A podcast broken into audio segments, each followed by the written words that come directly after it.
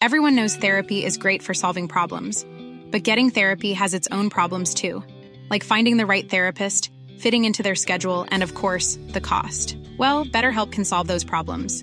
It's totally online and built around your schedule. It's surprisingly affordable too.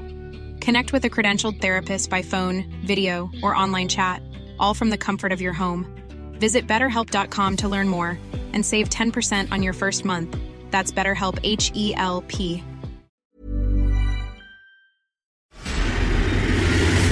Dedo en la llaga. Había una vez un mundo en el que nadie creía. Un país de historias inexplicables. Una nación con personajes asombrosos. Santo Tomás tenía razón. Hay que ver para creer. El México increíble. Las verdades que duelen. La voz de los que callan. El dedo en la llaga. Infórmate, diviértete, enójate y vuelve a empezar.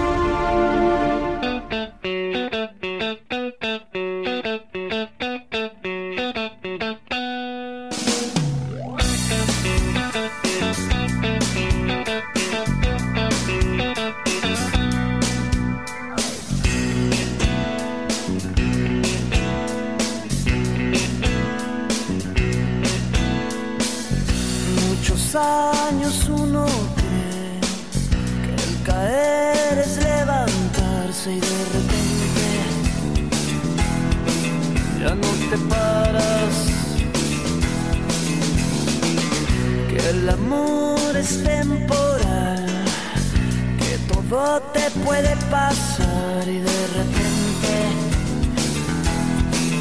estás muy solo. Afuera,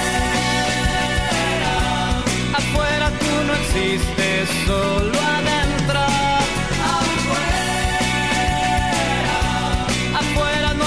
Hola, ¿cómo están? Les saludo con mucho gusto este miércoles 15 de enero del 2020, sí, aquí en el Heraldo Radio, y estamos escuchando la canción Afuera de Caifanes. El día de hoy, Saúl Hernández, vocalista de Caifanes, cumple 55 años. Saúl también fundó la banda Jaguares después de la transición de Caifanes. En lugar de empezar una carrera como solista, Hernández decidió formar otro grupo musical. Y bueno, les saludo con mucho gusto, como siempre les digo, Muchísimas gracias por escucharnos, pero sobre todo por dejarnos entrar en su corazón. Fíjense que les voy a platicar de un tema sumamente importante. En el dedo en la llaga le hemos estado dando un especial se- seguimiento a las modificaciones fiscales que hay para este año 2020, ya que estamos convencidos que como ciudadanos debemos conocer nuestras obligaciones. Esta mañana, en la conferencia de prensa en Palacio Nacional, Santiago Nieto Castillo, titular de la Unidad de Inteligencia Financiera, expuso casos de evasión por esquemas vinculados al outsourcing ilegal. El outsourcing of subcontratación ilegal se da para evitar el pago de prestaciones como las utilidades, el aguinaldo y las vacaciones. La secretaria del Trabajo, Luis María Alcalde, informó que el gobierno federal detectó cerca de 6 mil empresas dedicadas a la subcontratación ilegal que evaden alrededor de 21 mil millones de pesos. Por su parte, Zoé Robledo Aburto, director general del Instituto Mexicano del Seguro Social, añadió que esas empresas afectaban alrededor de 10 mil trabajadores. Pero también un tema muy importante es el relacionado a las plataformas digitales, ya que de acuerdo con Arturo Herrera, titular de la Secretaría de Hacienda y Crédito Público, la economía digital en México alcanza una tasa de crecimiento anual del 11%. Esto equivale casi al 5% del Producto Interno Bruto o sea, el PIB, es decir, más de 1.5 billones de pesos. Es por eso que el día de hoy queremos hablar de dos de estos dos temas específicos de la miscelánea fiscal para el 2020, el impuesto al outsourcing y las plataformas de servicios digitales. Y para eso tenemos en la línea al senador Samuel García, senador del Movimiento Ciudadano por Nuevo León, integrante de la Comisión de Hacienda. Senador, ¿qué opinión le merece lo que dijo Santiago Nieto esta mañana, donde expuso los casos de evasión por esquemas vinculados al outsourcing ilegal? Pues este, afortunados, yo tengo ya bastantito tiempo esperando que actuaran contra los outsourcing, porque si bien es cierto, el outsourcing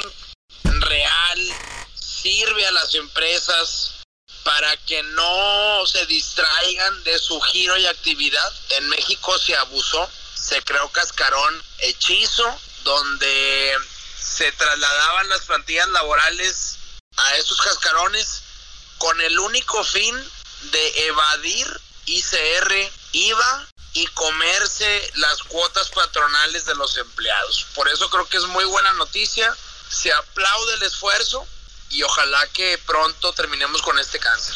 Senador, y este en el tema de los servicios digitales, ¿qué opinión nos podría dar?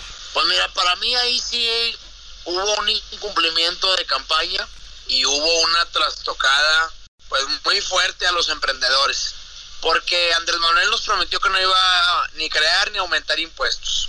Y pues resulta que nos van a propinar un nuevo impuesto digital, que es una retención del 5%, iban a ser 15, pero en el Senado logramos bajarlo.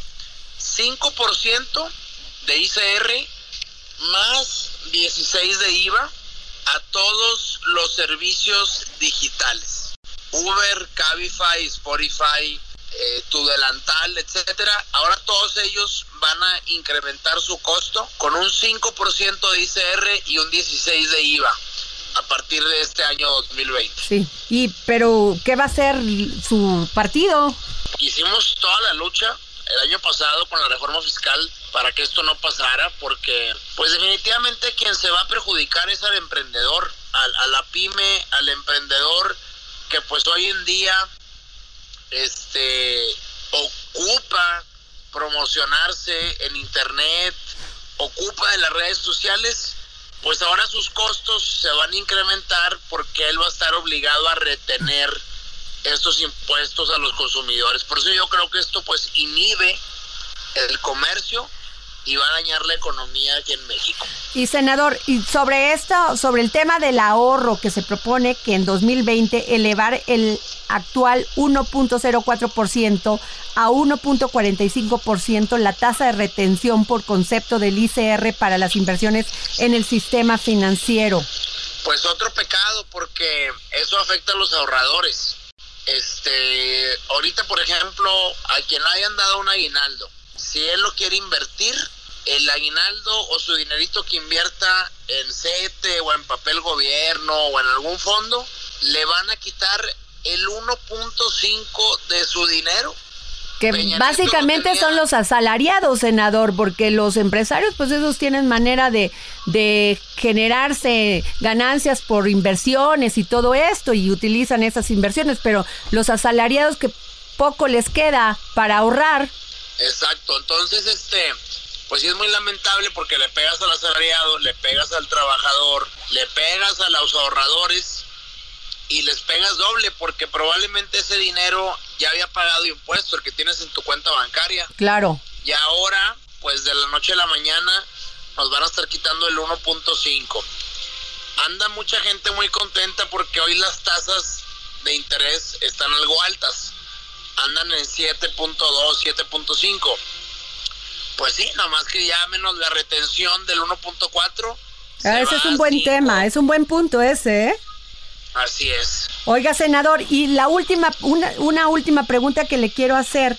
Eh, se ganaron los primeros cuatro amparos contra el INSABI, ¿no? Y a partir de la suplantación del Seguro Popular por el nuevo Instituto de Seguro de Salud para el Bienestar, el INSABI, diversas personas se han quejado de no recibir atención a la salud. ¿Qué nos puede decir de eso? Pues la verdad es que ya van más. Eh, ¿Ya van más de cuatro amparos? Sí, pero no tengo un control porque como el amparo lo hicimos masivo y ya está en toda la República repartido en el partido y en ONGs, pues ya van más. Lo importante es darle a conocer a la gente que todos aquellos que tenían seguro popular, incluidos los que no tenían, pero tenían medicamento, abastecimiento de medicamento, esta es una buena medida para poder este exigir a las autoridades de salud que den una salud completa, integral, medicamento, consulta, sin costo. Y por eso es que mucha gente nos lo ha estado pidiendo y hemos logrado ayudar pues a gente que ocupaba las quimios, que ocupaban prótesis, que tuvieron que pagar consultas muy caras, a que no les cueste y les den salud integral. ¿Y cómo pueden ellos obtener este amparo, aparte de los que ya han ayudado, senador? Pues este, si, si acuden a mis redes sociales y me mandan algún mensajito por Facebook, por Instagram, yo por ahí estoy compartiendo la liga.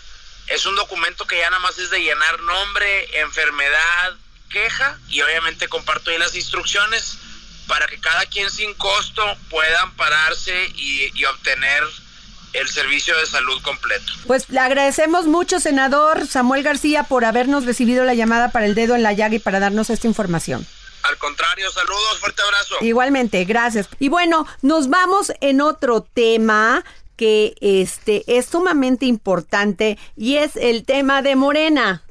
¿No? Porque ustedes saben que el pasado mes de diciembre, Jacob Poleski, presidenta del Comité Ejecutivo Nacional de Morena, anunció que el partido renunciará al 70 por, 75% del financiamiento público de la operación ordinaria, al que por ley tiene derecho para el 2020. Esto significa que renuncia al equivalente de mil 240 millones de pesos, por lo que recibirá mensualmente una cuarta parte de lo que de lo de los cerca de 138 millones de pesos que originalmente le corresponden, lo que quiere decir que el partido recibirá 34 millones 428 mil 863 pesos cada mes.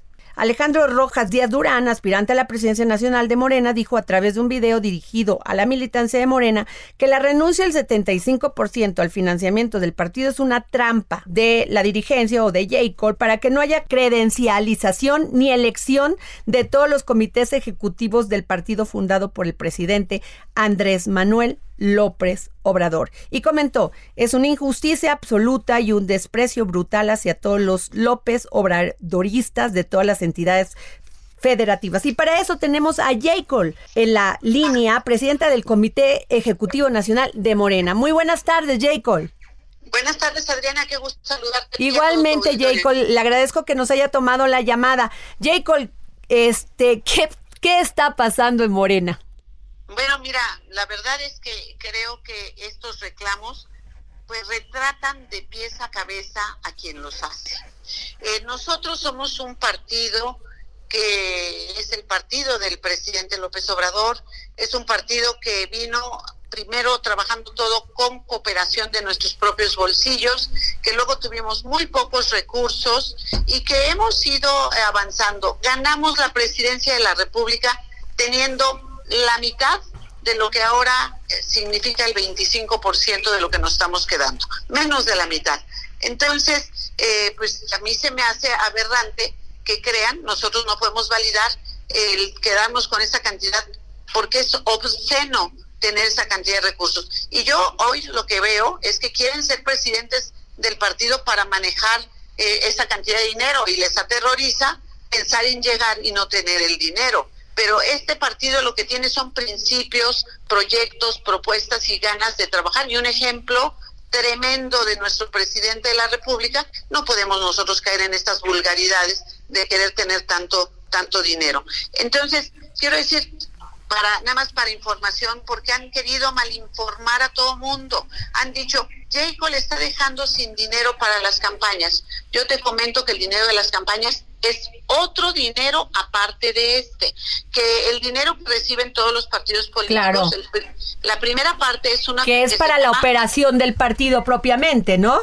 Así es, de hecho se llama operación ordinaria, de donde nosotros estamos renunciando el 75%, esta es la operación ordinaria. Nada más dime, te voy a decir de cuánto era la cantidad de dinero que teníamos nosotros, era 1.653, 944, 795 millones de pesos. ¿Para qué queremos nosotros ese dinero?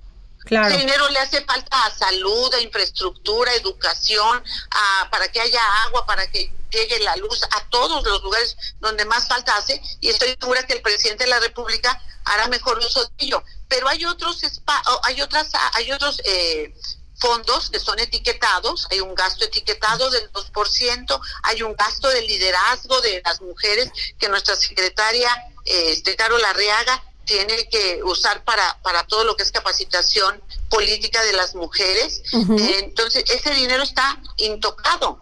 ¿No? Actividades específicas tiene un 3%, ese dinero no lo tocamos, solo tocamos operación ordinaria, del cual el 75% renunciamos, y yo voy a decir, y que no me anden provocando porque renuncio al 90%, porque creo que nos, porque, porque nos alcanza, nos alcanza bien. Pues es que tú hiciste campaña sin dinero, J. Cole pero déjame decirte que, número uno, yo creo que la mejor campaña es demostrarle congruencia a la gente.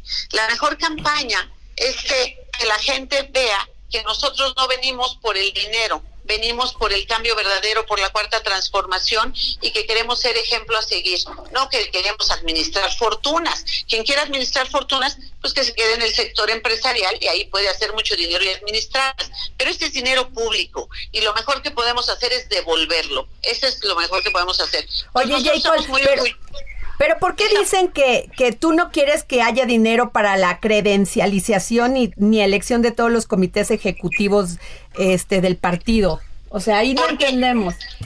Porque número uno, hay de dos. O no, o son ignorantes y no conocen ni las leyes electorales, la ley de partidos, ni el eh, ni, ni, los este el estatuto de Morena, ni los principios de la cuarta transformación, esa es una posibilidad, y otra es que quieren malinformar y engañar a la gente. El dinero de la credencialización no es dinero de la operación ordinaria, es dinero de actividades específicas. Ese dinero está intocado. O sea que el dinero que vamos a usar para hacer la reafiliación y la credencialización está intacto. Oye, Cole, ¿y qué opinión te merece todas estas afirmaciones que si los que si no quieres tú irte a una elección a consulta a la base o este o que los otros pues dicen que que debe de hacerse por por por encuesta, ¿qué piensas? Mira, primero te diría que yo apoyo la propuesta del presidente de la República de que se haga por encuesta. Pero te voy a decir otra si estuviéramos, no estamos en periodo electoral porque este ya lo canceló eh, el, lo canceló el Tribunal Electoral. Entonces no estamos en periodo electoral. Pero si estuviéramos en periodo electoral, yo te diría, mira, si vamos a debate, se las gano. Y si vamos a consulta a la base, también, porque yo trabajo en la base y a estas personas pues ni en la base los conocen. Entonces, se las ganaría. Pero no estamos ahorita en un tema de hablar de tema electoral. Ajá. Ahorita lo única, nosotros tenemos una tarea. Claro. La, primera tarea es cumplir lo que nos mandató la sala superior. Este mandato es, tenemos que reponer todo el, ¿cómo se llama? El, el proceso electoral, e, iniciando por la reafiliación. Ok. Entonces, vamos a hacer la reafiliación y eso nos va a permitir tener un padrón auténtico y verdadero de militantes, no manoseado, no rasurado, no inflado, uno auténtico y verdadero.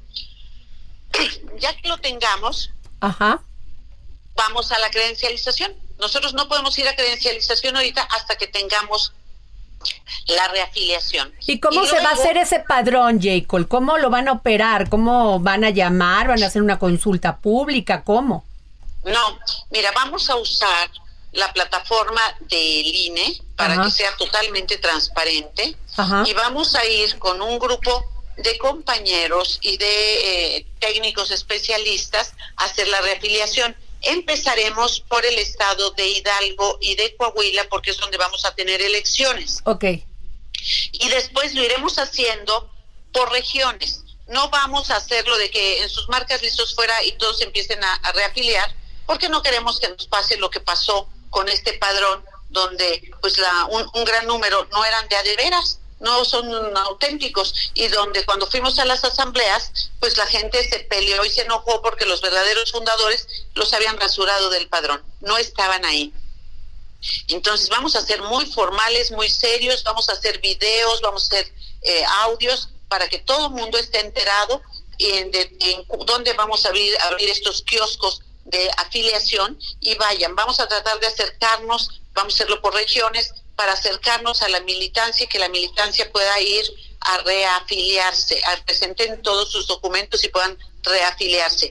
Ya que tengamos toda la, todo el padrón electoral de Morena, se lo tenemos que entregar al INE, porque el INE es el único órgano facultado para este, certificar cuáles son los militantes de cada partido. Ahorita el INE pues lo va a hacer con los eh, partidos que sí hicieron durante el año pasado toda su revisión, su depuración de padrones.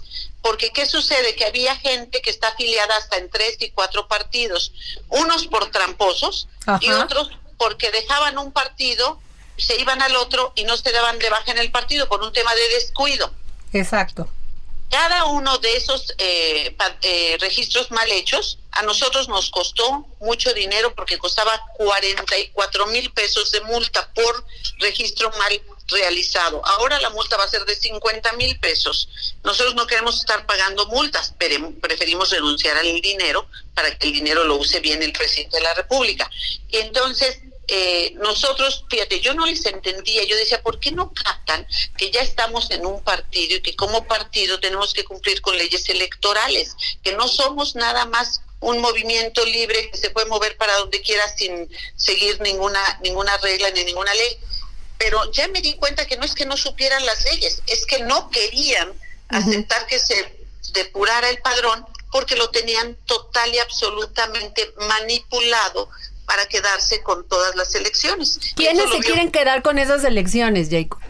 Pues mira, eh, lo que es una realidad es que nuestro anterior secretario de organización no nos entregó ni el padrón ni la Secretaría de Organización y que eso generó todo este problema, que su afán de quedarse con todo lo terminó dejando sin nada, porque ese padrón ya hoy no vale para nada. A lo mejor a él le sirve para su trabajo, pero en nuestro caso nosotros haremos una nueva reafiliación y estaremos depurando ese padrón para que quede en la línea en la que debe quedar.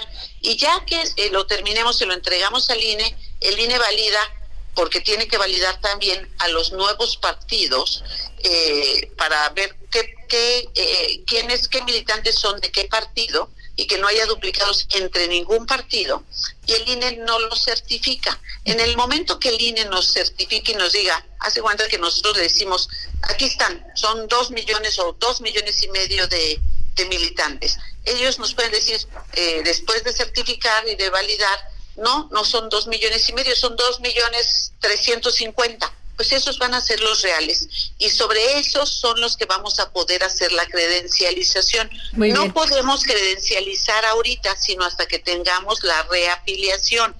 Lo que va a ser muy importante es que todos los que están confundidos, entre ellos Rojas y Azurán, lean los estatutos. Yo les recomiendo que lean los estatutos. Luego que lean la, la, la resolución de la sala Oye, Jacob, y, te quiero hacer una pregunta. ¿Ustedes no se han reunido, Berta Luján, tú, eh, Alejandro, no se han reunido para platicar y que ya no haya más declaraciones, que pues lo único que afecta es al partido? Pues mira, eh, nos reunimos con Berta, eso sí, a Berta le explicamos eh, lo que le corresponde al estatuto, eh, le explicamos que el Comité Ejecutivo Nacional es el único facultado para convocar un Congreso Nacional. También explicamos que los Congresos Nacionales se convocan cada tres años después del proceso electoral interno y eh, o por casos extraordinarios cuando quiere hacer una reforma estatutaria, por ejemplo, pero no se pueden convocar así como así. Eh, y que hoy estamos impedidos de hacer ningún congreso electivo porque el mandato de la sala superior no lo prohíbe. Número uno, porque nuestro, nuestro eh, padrón no vale y número dos, porque no podemos hacer ningún tema de elección. Ahorita, por ejemplo, han dicho mucho que quieren elegir a una dirección interina y yo aquí les aclaro a todo tu auditorio que no existe el concepto de interinato dentro de nuestros estatutos y que nosotros no podemos inventar ningún concepto, tendríamos que modificar el estatuto, porque si no, lo que hagas te lo van a impugnar y yo no voy a hacer ninguna ilegalidad para que me impugnen y quede yo en el ridículo de que todo lo que hago me lo impugnan Pues y sí. me muestran que soy ignorante y tonta, ¿no? Yo tengo que hacer lo que el estatuto establece. También le presentamos a la presidenta y también a la Comisión de Honestidad y Justicia, les presentamos la jurisprudencia 48 diagonal 2013, la cual establece que cuando en los partidos políticos no se llegó a resolver la, las, eh, las eh, elecciones en forma eh, ordinaria eh, y por una situación extraordinaria y temporal no se llevó a cabo las elecciones, existe una prórroga implícita hasta que se resuelven las nuevas elecciones. También le comentamos que es el Comité Ejecutivo Nacional saliente el que tiene que hacer todo el proceso eh, electoral eh, eh, interno hasta que se renueva la mesa. No puede ser un interinato. Yo no sé quién está asesorando a nuestra presidenta del Consejo, pero, pero yo la- le recomendaría que se asesore de gente que sí haya leído los estatutos, que sí lo conozca, para que no, no, no la hagan quedar en mal, porque ella es nuestra presidenta y a nosotros nos interesa que quede bien Claro. que, que ella no, no, no quede mal. Digo, el caso de Rojas Díaz Durán es otra cosa, ¿no? Porque él es conocido de todos los partidos en los que ha estado, que a eso se dedica, a pelearse, a pelearse, a pelearse para darse notoriedad, pero pero así funciona él, entonces yo. ¿para qué pierdo el tiempo? Luego, Pues muchas- eh, acuérdate que me la hizo igualita cuando perdió Ricardo Monreal la encuesta contra Claudia Sheinbaum y que después empezaron a pelear conmigo y que querían provocarme. Yo la verdad ni les hago caso. Y luego me que era que es periodo electoral. Bueno ya sé que ellos así a eso se dedican. Ellos se dedican a pelear yo me dedico a trabajar Claro, porque es mucho el trabajo que hay que hacer pero ¿qué voy a discutir con gente que no ha leído los estatutos ni las leyes electorales y que confunde los gastos de operación ordinaria con el gasto de actividades específicas? Pues Pues, sí. digo, primero, si quieren presidir un partido, primero tendrían que conocer estas leyes. Bueno, pues muchísimas gracias, Jacob, por habernos dado esta entrevista verdaderamente muy interesante. Gracias, No, gracias. Jacob. Gracias a ti decirte Gracias. que estamos muy contentas, muy emocionados porque ayer ya nos depositaron el 25% de, de, la, de la prerrogativa y bueno, la verdad disfrutamos, festejamos muy contentos de que ya esto es un hecho y aun cuando están dando patadas de ahogado, tratando de que le regresen el dinero al partido, hazme el Ah. favor. Es, es una cosa de locos, ni siquiera lo van a manejar ellos, ni lo van Ah, a pues, administrar. qué buena Porque- noticia, Jacob. Con todo el gusto que sigamos y que nos sigan entrevistando en el dedo en la llaga. Muy bien, Jacob. Gracias. Pues tuvimos aquí a Jacob Poleski, presidenta del Comité Ejecutivo Nacional de Morena. Nos vamos a un corte y regresamos aquí en El Dedo en la Llaga. Yo soy Adriana Delgado y nos escucha usted por Heraldo Radio. El dedo en la llaga.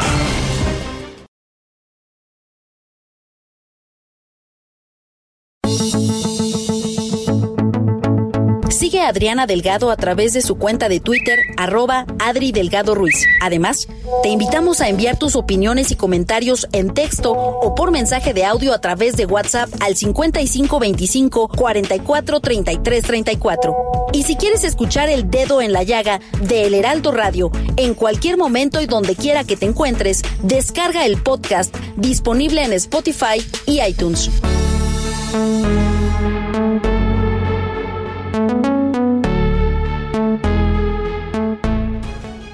Regresamos aquí al dedo en la llaga. Yo soy Adriana Delgado y me escucha usted por el Heraldo Radio. Y tenemos en la línea al licenciado César Mayar para que nos pueda platicar de qué piensa de este tema del outsourcing y de los impuestos que va a haber.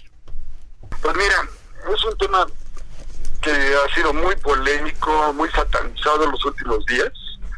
En los últimos años lo han querido golpear. Esta administración pues, tiene muchas este, iniciativas, sobre todo la que viene ahí de, que quiso presentar el senador Napoleón Gómez Urrutia, prácticamente queriéndolo prohibir cuando es un tema globalizado que funciona en todo el mundo.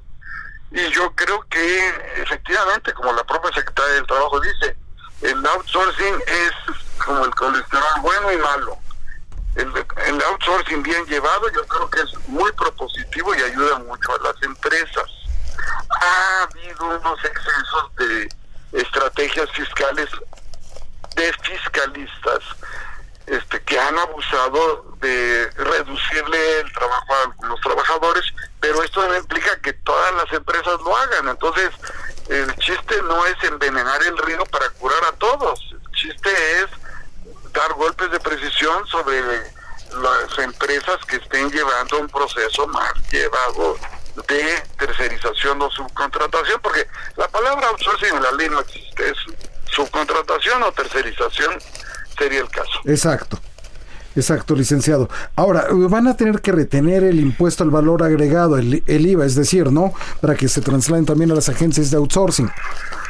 Ahora con las nuevas disposiciones hablan no del IVA completo, sino del 6% de siempre y cuando haya subcontratación, no en las empresas de servicios. No hay que confundirse ahí porque hay una línea muy delgada y estamos hablando de que cuando se preste un servicio de subcontratación especializado sí se retenga el 6%, pero esto no es para todas las empresas prestadoras de servicios, es exclusivamente para el tema de la subcontratación.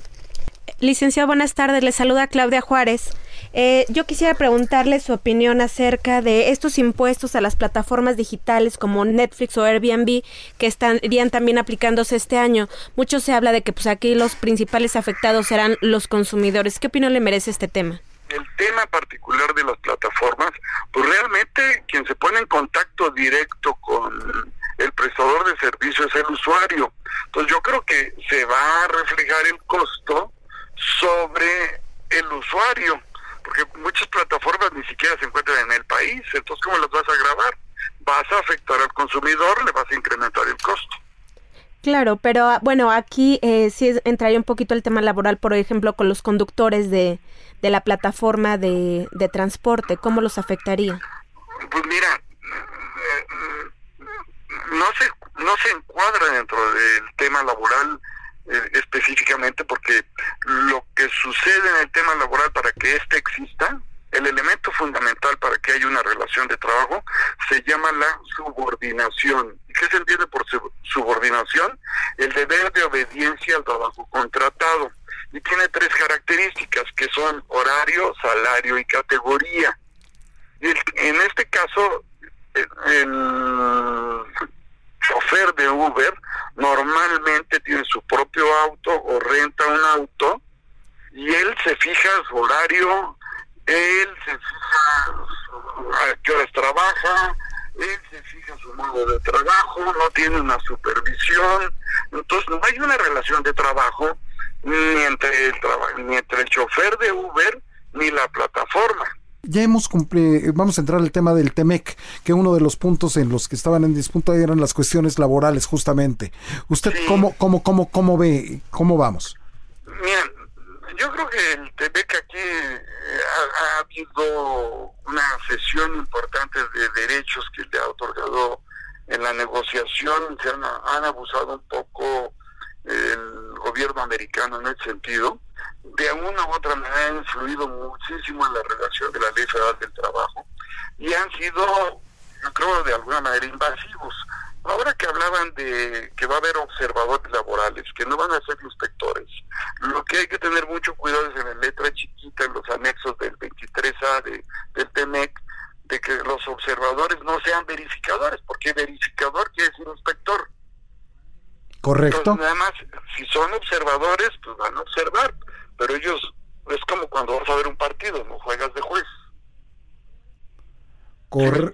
Sí, sí, sí. Una cosa es ser observador y otra cosa es ser verificador. En la traducción es importante tener mucho cuidado que no queden como, este, que te dije, verificadores. Verificadores. Sino si son observadores, bueno, podrán observar, y hablan de un máximo de cinco, ¿no? Y para eso se habla de un panel de controversias donde habrá 10 este, expertos que serán designados por los diferentes tres gobiernos en caso de que haya alguna polémica sobre el particular. Aquí lo importante es que México también debería tener observadores porque todas las cocinas de los restaurantes en Estados Unidos están llenas de indocumentados de mexicanos, se habla español, ¿sí? Y pagan menos Exacto. precio en el costo por hora como se trabaja en Estados Unidos y aquí si nos la quieren aplicar, entonces yo creo que debe ser parejo de los dos lados, ¿no? Efectivamente, efectivamente, mi querido licenciado, muchísimas gracias por habernos tomado la llamada para el programa El Dedo en la Llaga. Don César Mayart, abogado especialista en temas laborales. Muchísimas gracias por la invitación. Saludos, Claudia y Adriana. Hasta luego. Hasta, Hasta luego, abogado. Gracias. Claudia, quiero que nos platiques sobre todo lo que fue esta feria de tecnología la semana pasada en Las Vegas. Les voy a contar eh, las novedades que se dieron eh, durante el Consumer Electronic Show, que en su edición 2020 reunió más de 200 mil personas de 160 países y más de 4 mil expositores en Las Vegas.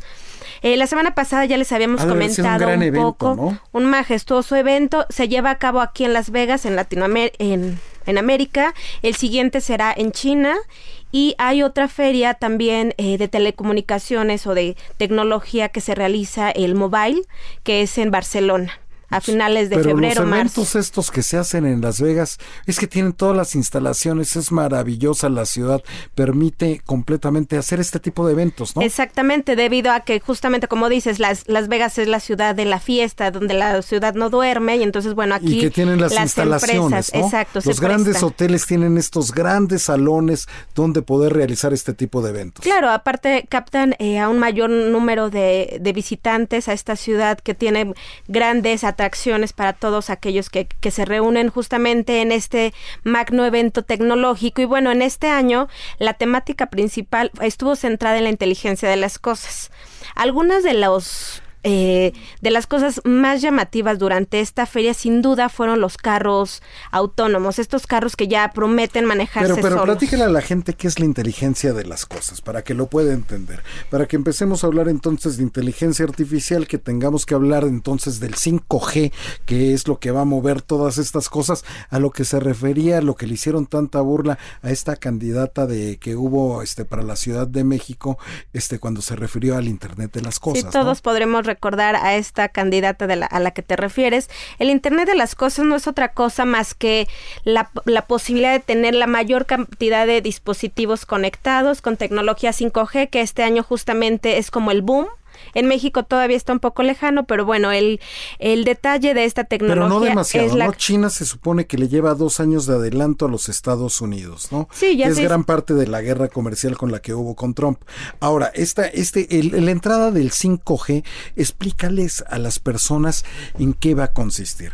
En que su refrigerador, en que su luz, en que su estufa, en que su televisor, en que los coches, en que todo ya pueda ser movido de manera pues, a través de tu celular, por ejemplo. Estará conectado exactamente, es la capacidad de tener el mayor número de dispositivos conectados, ciudades inteligentes, casas inteligentes, Edificios inteligentes. edificios inteligentes que Menos- aquí en México personas ya hay. inteligentes, ¿no? Pues ahí todavía estamos un poco, un poco desfasados, pero bueno, la idea es que, que migremos hacia allá en el corto o mediano plazo.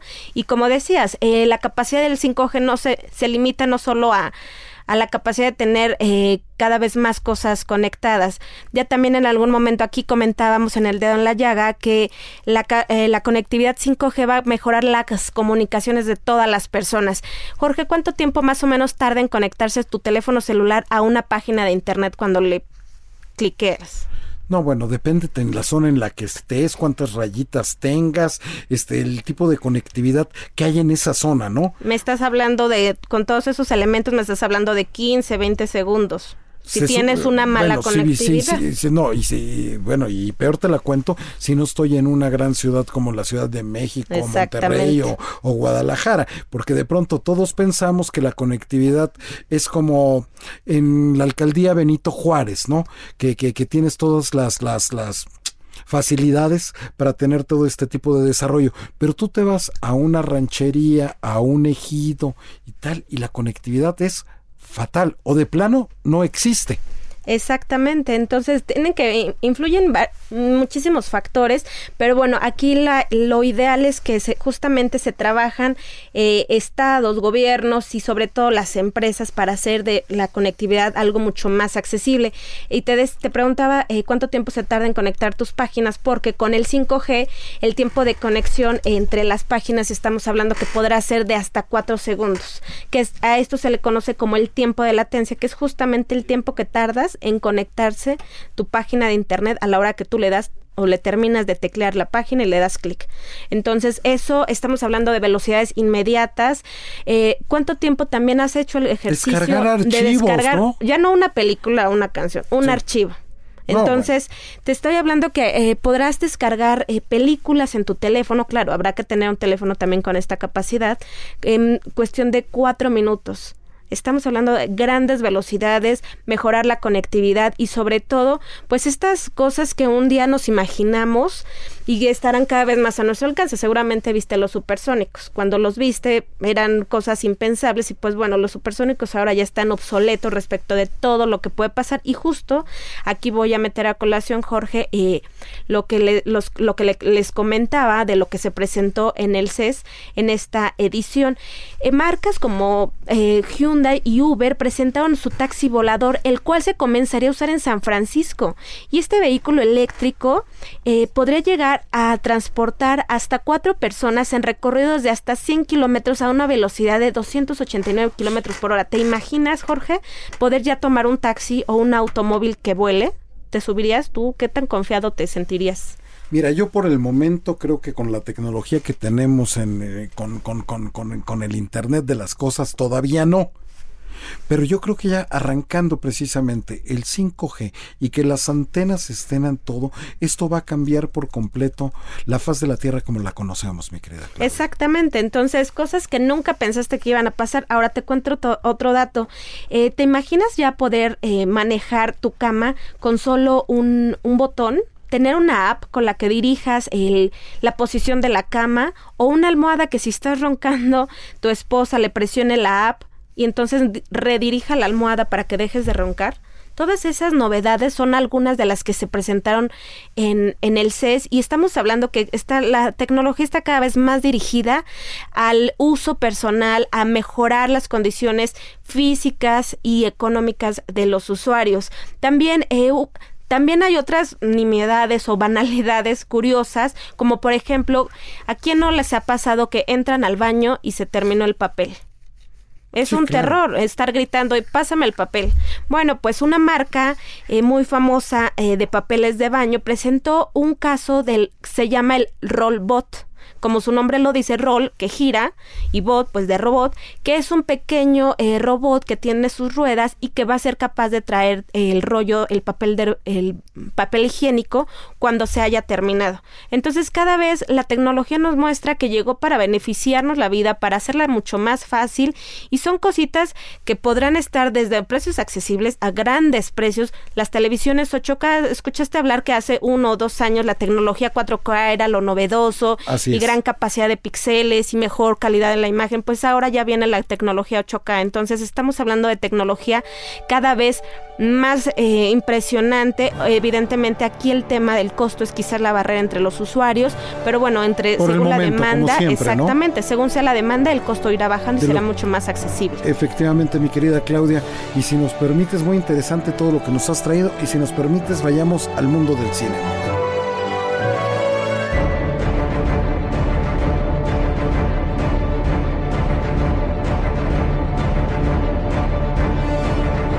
Ya tenemos a Gonzalo Lira en la línea. Gonzalo, ¿cómo estás? Hola, ¿qué tal? ¿Cómo están? Muy bien, ¿ustedes? Perfecto, mi querido Gonzalo. Platícanos, está aquí también Claudia Juárez, que también es una cinéfila impresionante. Platícanos acerca de, de, cómo viste todas las nominaciones, porque es imposible hablar en una sola emisión de todas, ¿no? Ahora, platícanos en esta emisión. Tenemos aproximadamente unos cuatro o cinco minutos, mi querido Gonzalo, para que te arranques y nos platiques de lo más relevante que tú consideres. Mira, creo que hay pocas sorpresas eh, en las nominaciones. Digo, siempre se habla de que si el Oscar es el premio a lo mejor del cine, que si es una premiación muy comercial, pues bueno, obviamente responde mucho más a la lógica de Hollywood, a las películas más, más taquilleras o más populares, por decirlo de alguna manera. Pero lo que sí es una verdad, una realidad, es que de las poquitas sorpresas que pudimos ver fueron las dos nominaciones para Scarlett Johansson, que nunca había estado nominada y esta vez por primera vez suena su nombre y sonó dos veces. Muy merecido, ¿no? Mejor actriz por Historia del Matrimonio y como mejor actriz de reparto, que la verdad veo muy, muy, muy bajas las probabilidades de que se lleve cualquiera de las dos porque compite con nombres que tienen más popularidad. Ahora, la película que seguro va a arrasar y que también está muy nominada, no tanto como El Guasón, ¿no? El Guasón es la más nominada, pero creo que hay muchas categorías en las que todavía va a ser complicado que le den algún premio. Quizá, obviamente se va a llevar el de mejor actor, quizá por ahí pueda repetir el de mejor música original.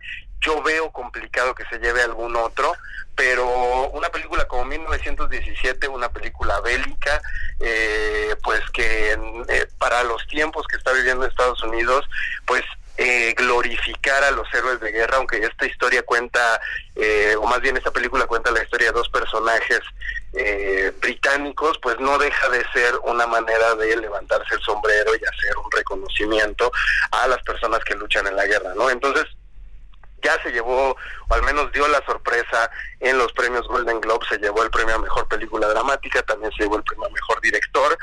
Yo creo que puede repetir en esas categorías y en algunas más técnicas, en fotografía, donde lamentablemente creo que por tercera ocasión el mexicano Rodrigo Prieto se va a ir sin premio yo creo que ahí Roger Dickens tiene una gran probabilidad porque gran parte del atractivo de esta película de 1917 es precisamente que toda está filmada como si fuera un plano secuencia, es decir, pareciera que no hay cortes y que es una película que transcurre en tiempo real. Entonces eso pues técnicamente es muy complicado y obviamente yo creo que eso es lo que se le va a premiar a esta película. Ahora, ¿tú cómo ves este? Ya ves, se, ha hablado mucho de, del señor Banderas evidentemente es un actor muy posicionado, es un actor que, que, buscan mucho las mujeres, este, y en tu opinión de crítico y tal, ¿cómo lo ves en este personaje?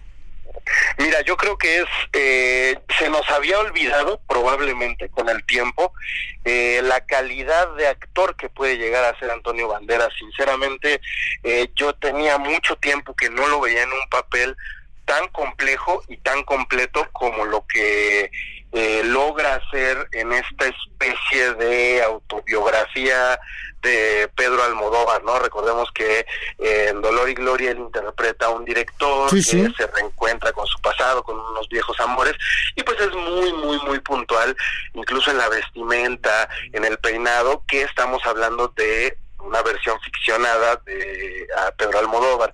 Yo creo que eh, para su mala suerte, número uno es un eh, actor que un actor extranjero y número dos pues está ahí el señor Joaquín Phoenix con su guasón que lleva todas las de ganar eh, incluso también se habló mucho tiempo de que Dolor y Gloria podría haber sido la película que se llevara el premio a mejor película extranjera, pero con Parásitos, esta película eh, de Corea del Sur de Bong Joon-ho, yo creo que también las probabilidades de que la película de Almodóvar se lleve algo. El 9 de febrero van a ser los, la entrega de los premios entonces pues habrá que estar pendientes porque pues yo creo que por ahí el, el que tiene probabilidades principalmente Rodrigo Prieto, aunque Roger Dickens, que es el director de fotografía de 1917, la que llega más fuerte, pues obviamente es su competencia más grande porque pues es una película que es un plano secuencia y además él ya tiene varios años eh, siendo nominado, tiene muchas más nominaciones que el mismo. Oye Gonzalo,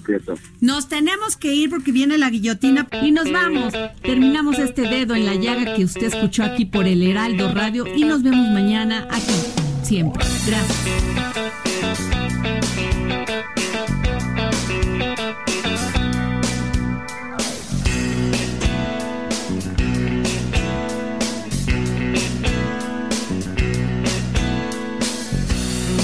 Años uno cree que el caer es levantarse y de repente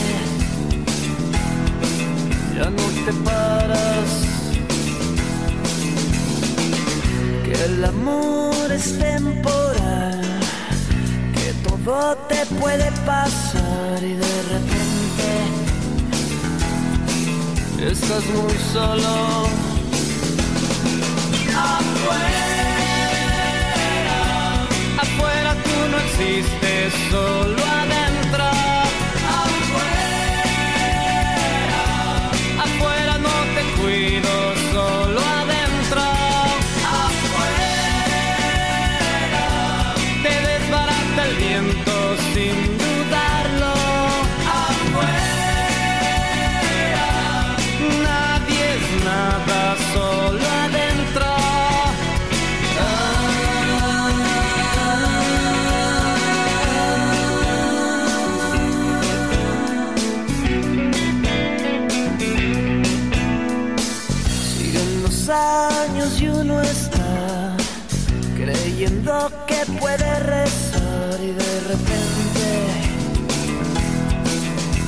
perdiste. Y uno cree que puede creer y tener todo el poder y de repente no tienes nada. Afuera, afuera tú no existes, solo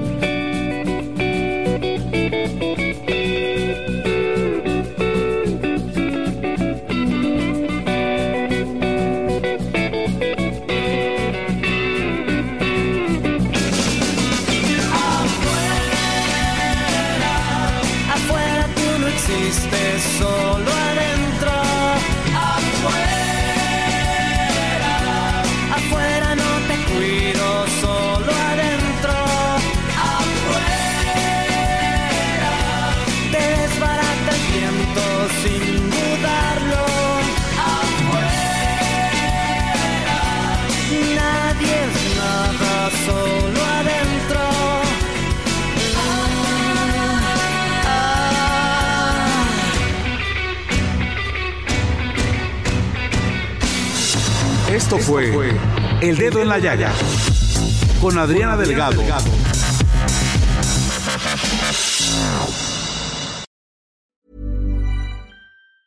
Planning for your next trip?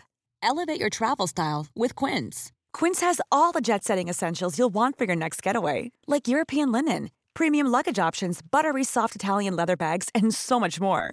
And is all priced at 50 to 80% less than similar brands. Plus, Quince only works with factories that use safe and ethical manufacturing practices. Pack your bags with high-quality essentials you'll be wearing for vacations to come with Quince. Go to quince.com slash pack for free shipping and 365-day returns.